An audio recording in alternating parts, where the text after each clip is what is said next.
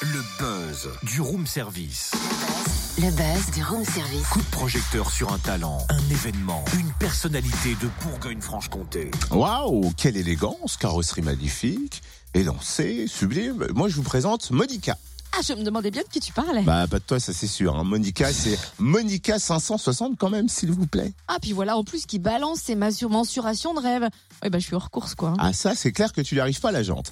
La Monica 560, c'est une voiture rarissime, une berline de luxe française produite à une vingtaine d'exemplaires entre 1972 et 74, à découvrir au salon Automoto Rétro à Dijon ce week-end. Coup d'envoi demain de la troisième édition au Parc des Expositions qui retracera l'aventure automobile depuis sa création à la fin du 19e siècle jusqu'à nos jours. De quoi ravir les amateurs de belles carrosseries, passionnés ou simples curieux. Plein feu sur cette troisième édition avec Yves Bruno, directeur de Dijon Congrès Expo, l'organisateur. Bonjour. Bonjour. Alors, qui sont les acteurs de cette troisième édition? Alors les acteurs sont euh, d'une part euh, les clubs, euh, ils sont toujours euh, de plus en plus nombreux à venir euh, présenter les leurs modèles, des particuliers qui nous prêtent des voitures, et puis aussi euh, des professionnels qui sont là pour euh, exposer des voitures et pour les vendre, parce qu'un salon, euh, on vient regarder, mais on vient aussi acheter et essayer de faire de, de bonnes affaires. Voilà un petit peu l'architecture globale du, du salon. À découvrir également une expo inédite, l'aventure automobile. Qu'est-ce que c'est?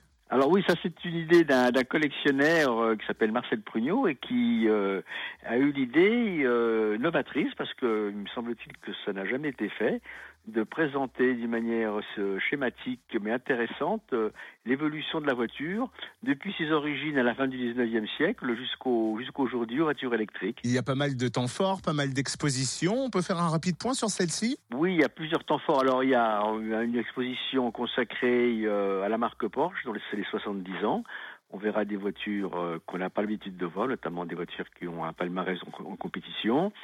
Il y a une exposition de Samsung, qui est une marque de, de voitures de prestige française qui a disparu malheureusement à la fin des années 60. Et c'était une époque euh, où euh, nos, constructeurs pouvaient rivaliser avec les constructeurs les mondiaux les plus brillants, genre Rolls-Royce ou autres.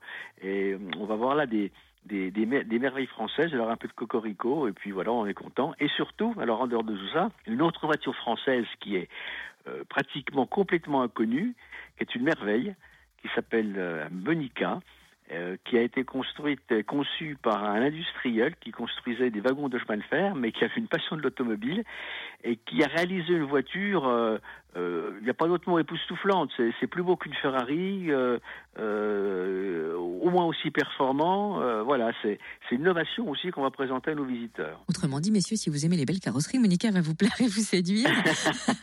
On a noté aussi la présence de l'école des métiers Dijon Métropole qui va proposer quel genre de démonstration? Alors derrière la voiture, il y a toute, euh, il y a toute une filière professionnelle bien évidemment, et surtout, je dirais, derrière la, la voiture de collection, on redonne vie à des métiers euh, qui disparaissaient, euh, notamment les métiers des vrais mécaniciens, parce que maintenant une voiture c'est plus de l'électronique que de la mécanique, hein, mais aussi des carrossiers, euh, des selliers, euh, voilà tous ces métiers qui sont des métiers d'artisans d'art qui viennent s'agglomérer autour de l'automobile. Et puis peut-être aussi, si le temps nous le permet, un petit clin d'œil à celui qui sera un peu le moteur du salon, l'ancien pilote automobile Jean-Louis Laurent. Ah, tout à fait, exactement.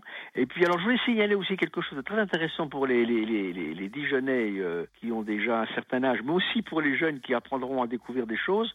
Euh, il y aura une exposition euh, d'un photographe de presse professionnel, Didier Mandriche, photographe spécialisé dans le, dans le sport, et qui a une magnifique collection de photographies du circuit de Prenois. En fait, il y a tout là-dedans dans ce salon Automoto Rétro. Merci Bruno, hein, c'est le directeur de Dijon Congrès Expo, organisateur donc du troisième salon Automoto Rétro au Parc des Expos de Dijon dès demain et jusqu'à dimanche. Ouverture demain de 14h à 20h, samedi de 10h à 20h et dimanche de 10h à 19h. Info et billetterie sur le www.autorétrodijon.com.